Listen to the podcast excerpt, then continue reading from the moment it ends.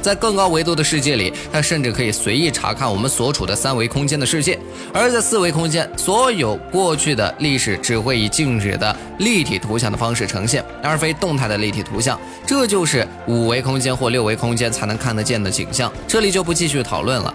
总之，信息对于四维生物来说将是完全展开的，时间也无法约束它们。但想要看到这些，不是一件容易的事儿。一些科学家认定，人类这种三维空间的生物，一旦进入四维空间，就会失去生命。